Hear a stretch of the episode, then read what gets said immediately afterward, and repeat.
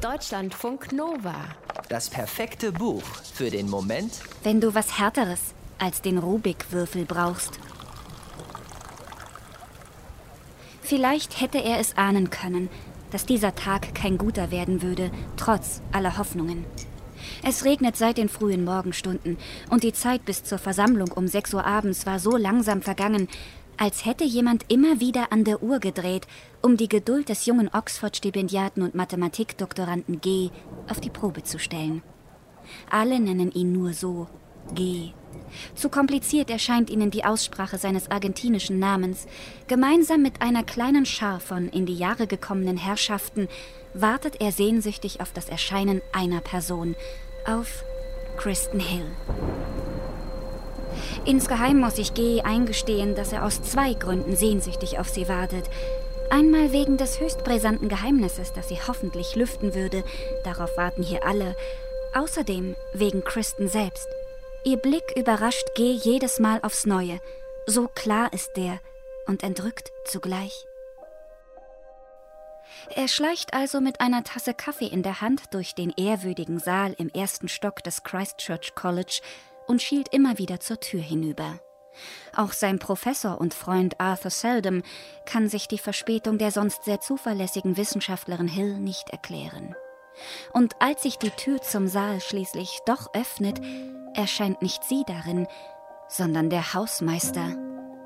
Der Professor möge ihn zum Telefon begleiten.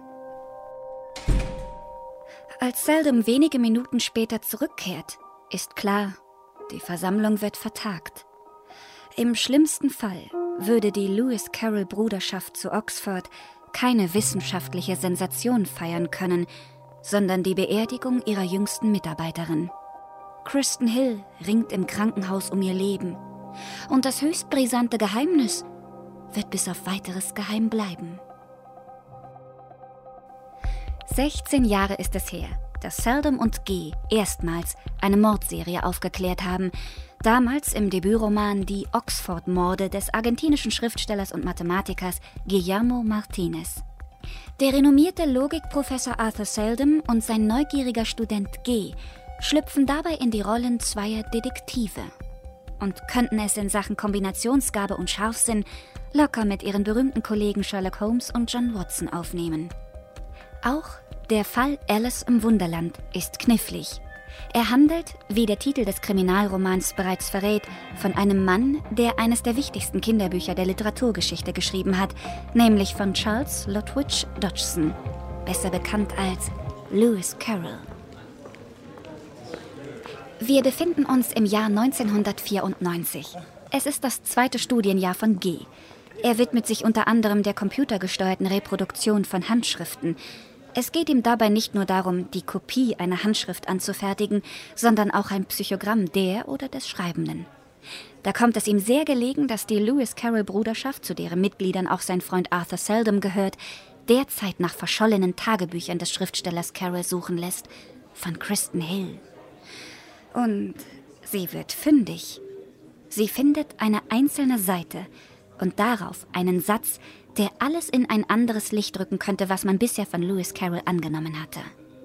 Aber Kristen rückt diese Seite nicht heraus. Sie befürchtet, dass sich einer der männlichen Mitglieder der Bruderschaft den Fund und den damit verbundenen Ruhm unter den Nagel reißen wird. Am Abend vor der Versammlung, bei der sie die ersten fünf Wörter des Satzes preisgeben wollte, wird sie von einem Auto angefahren und lebensgefährlich verletzt. Ein Unfall? Wohl kaum. Seldom wittert sofort ein Verbrechen und sein Verdacht wird kurz darauf bestätigt. Während Kristen den Zusammenstoß mit dem Auto gerade so überlebt, kommt für den Verleger der Bruderschaft jede Hilfe zu spät. Er ist eine Praline, vergiftet mit einem Gift, das einem das Gefühl gibt, der Kopf würde wachsen und wachsen, bis er platzt. Auch kein Zufall, ahnt Seldom. Denn beide Opfer erhielten vor den Verbrechen jeweils ein Foto in einem weißen Umschlag.